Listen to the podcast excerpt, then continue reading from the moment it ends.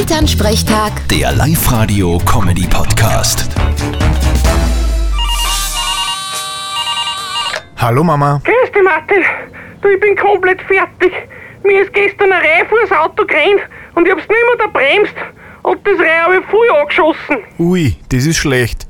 Aber wegen dem brauchst du ja nicht fertig sein. Doch, das war so ein Schock. Du, mir reißt's heute noch. Ja, aber das wirst du schon gut verarbeiten. Ach, das habe ich ja schon längst verarbeitet. Nächsten Sonntag gibt's ein Reiragu. Haha, sehr witzig.